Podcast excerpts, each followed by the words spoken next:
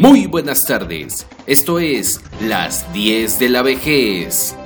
En la jornada, el 30 de agosto, el INAPAM acordó con las cadenas de tiendas de autoservicio que una vez que haya condiciones sanitarias adecuadas, los adultos mayores que laboran como empacadores podrán volver a trabajar si así lo desean la Secretaría del Trabajo puso en marcha por medio del Servicio Nacional de Empleo el programa Abriendo Espacios, enfocado a ofrecer plazas de trabajo para personas mayores con algún tipo de discapacidad o personas mayores que deseen seguir laborando. En Gobierno de México, 30 de agosto, firman Superiste e INAPAM convenio para beneficio de adultos mayores. Superiste e INAPAM firmaron un convenio que beneficiará a las personas mayores durante la emergencia sanitaria por el COVID-19 con descuentos en productos alimenticios en apoyo a su economía. A partir del 5 de septiembre, Superiste proveerá de alimentos a cuatro albergues del INAPAM en la Ciudad de México, Tuxtepec, Oaxaca y uno más en Guanajuato. Asimismo, las personas mayores que cuenten con credencial del INAPAM podrían tener un acceso a un 10% de descuento en productos alimenticios hasta el fin de la contingencia sanitaria. En AM Querétaro, triplican adultos mayores ventaja en emprendimiento. La Asociación de Emprendedores de México, ASEM, cree en la posibilidad de que las personas mayores de 55 años puedan arrebatar posibilidades de triunfo en emprendimiento a los jóvenes. Por ello, han decidido capacitar a personas mayores mediante un programa llamado Segundo Tiempo, donde se busca acercar a las herramientas digitales y su uso para conectar con los clientes.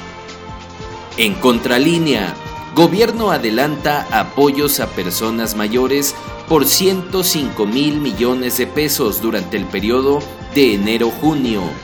Esto según el segundo informe del actual gobierno, tan solo en el bimestre de mayo-junio del 2020 se contó con un padrón de beneficiarios de 7.978.637 personas mayores. El presupuesto aprobado para 2020 fue 26% mayor en relación al presupuesto del año pasado.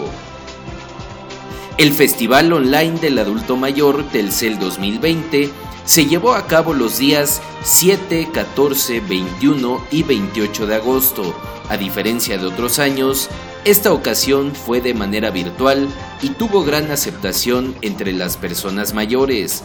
desde temas sobre turismo, diabetes, nueva longevidad, gimnasia cerebral, ciberseguridad y hasta danzón y presentación de grupos de personas mayores. El festival ha sido calificado por la propia empresa Telcel como un rotundo éxito y anuncian que el próximo año estará aún mejor.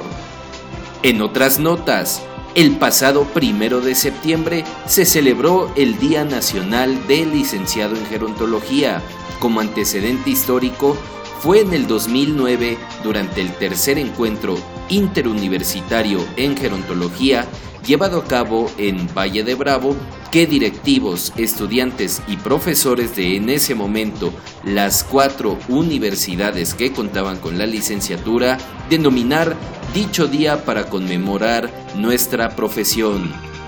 Desde las 10 de la vejez le mandamos una amplia felicitación a todas las y los gerontólogos de México.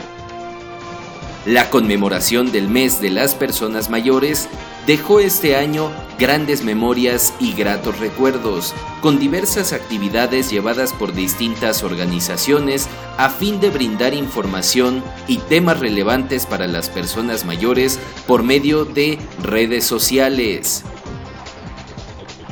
En la recomendación musical de la semana, Los Jubilados del Caribe, un grupo de músicos cubanos, personas mayores, que tienen una forma única y de los cuales hablaremos en el próximo episodio.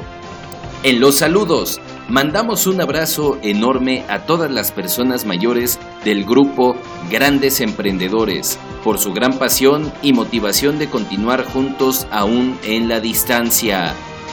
Y en las notas importantes, recuerda que el 21 de septiembre es el Día Mundial del Alzheimer y todo el mes en México es denominado como el mes del testamento.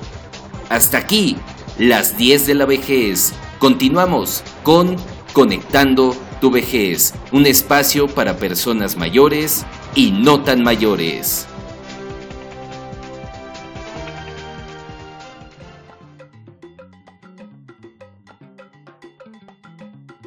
Comenzamos. y bueno, eh, qué mejor que comenzar esto eh, platicándote algo que justamente me acaba de suceder y que bueno, es un error, em, yo lo consideraría hasta de principiante, pero bueno, para que veas que este programa lo hacemos con tanto gusto que a veces ni nos enteramos de lo que sucede. Y es que justamente ahorita que estaba grabando, eh, voy a tener que repetir toda esta parte ya de conectando tu vejez, porque se me olvidó conectar mi micrófono carísimo. Eh, mi micrófono nada improvisado porque lo tenía desconectado. He estado revisando cómo, cómo se escucha el audio y pues bueno, eh, no lo había conectado a la computadora y ya me puse a platicar como merolico. Y pues bueno, al final me terminé dando cuenta que cuando lo grabé eh, no tenía conectado el micrófono y bueno, se escuchaba con muchísimo eco. Así que, eh, pues nuevamente, muy buenas tardes. Espero que te encuentres bien. Lo que acabas de escuchar hace unos minutos fue nuevamente esta sección que teníamos ganas de hacerla porque vale la pena meterle un poquito de ingenio a esta, este proyecto de Conectando tu vejez. Y pues bueno, qué mejor que hacerlo con este pequeño noticiario eh, un poquito chusco, pero con información relevante respecto a las personas mayores. Y justamente, eh, como lo habías escuchado, eh, el primero de septiembre se festejó o se celebró el Día Nacional de las Licenciadas y los Licenciados en Gerontología a quienes desde aquí, desde estos micrófonos, pues bueno, les mandamos una gran felicitación. Ya lo hicimos todo el día de ayer, porque recuerda que esto lo grabamos todos los miércoles para ti. Y pues bueno,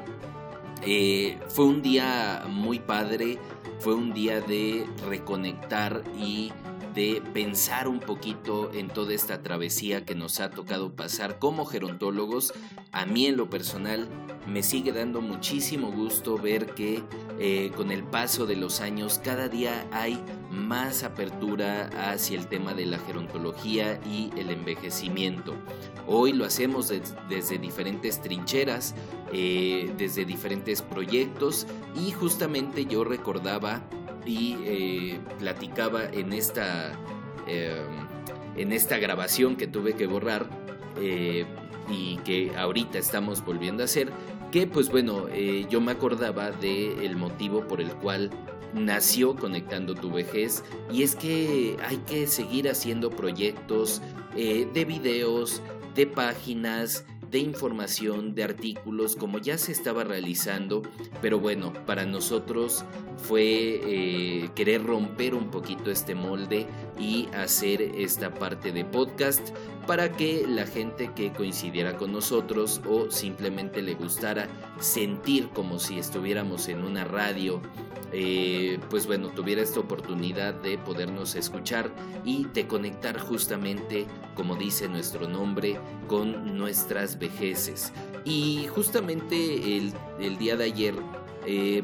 eso platicaba con varios amigos sobre el Día del Gerontólogo, el cual pues bueno es una fecha que nos invita a nosotros como profesionales también hacer un balance sobre el trabajo que hemos realizado y el camino que hemos estado siguiendo. Y créanme que sin duda yo me puedo sentir muy orgulloso